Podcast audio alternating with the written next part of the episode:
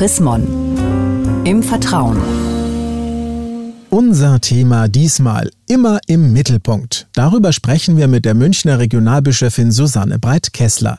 Es gibt Menschen, von denen man sich Tag und Nacht einspannen lässt. Die rufen während der Arbeit an, schreiben zu jeder Tages- und Nachtzeit eine SMS, weil sie Liebeskummer haben, Probleme mit dem Nachbarn oder eben vielleicht auch mit dem lieben Geld. Frau Breit-Kessler, irgendwie ist es ja auch schön, wenn man helfen kann. Was aber, wenn ich das Gefühl habe, es dreht sich wirklich alles nur noch um diese eine Person?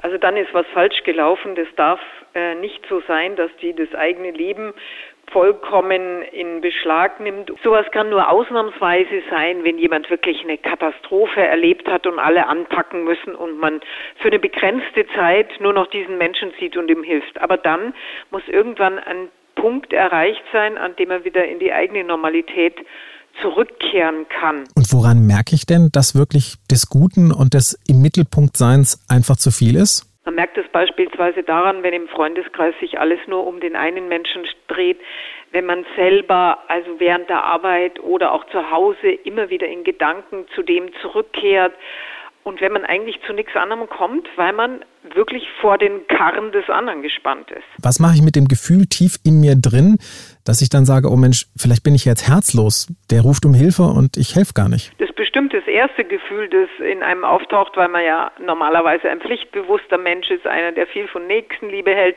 Aber man darf sich mal wieder daran erinnern, dass es in der Bibel heißt, du sollst den Nächsten lieben wie dich selbst. Also nicht mehr, nicht weniger, sondern wie.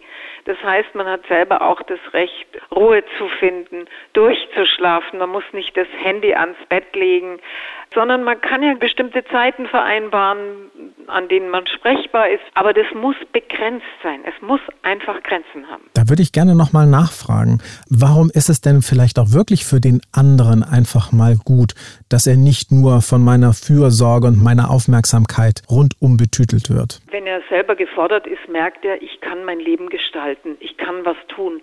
Ich kann mit meinen Ideen und meinen Vorhaben etwas erreichen. Ich bin auch ein unabhängiger Mensch. Ich bin nicht ausgeliefert. Dieses Gefühl verändert sich, sobald man merkt, ich kann selber agieren. Ich bin nicht nur in der Reaktion, ich bin nicht nur in Obhut, ich kann handeln. Jetzt lassen Sie uns mal wieder ein klein bisschen Mäuschen spielen. Wann und wie haben Sie denn solch einem Mittelpunktmenschen, wie ich ihn mal gerne nennen möchte, einen neuen angemessenen Platz bei der eigenen Aufmerksamkeit zugewiesen? Also war erst in diesem Jahr, weil mir das jedes Jahr wieder passiert, immer wieder aufs Neue. Dann kommt man auch nicht aus der eigenen Hilfsbereitschaft.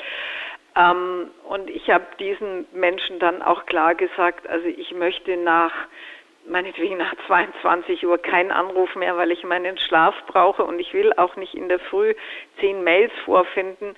Ich habe mich verständigt auf feste Sprechzeiten und klare Absprachen, wann bin ich für den anderen verlässlich dann auch da.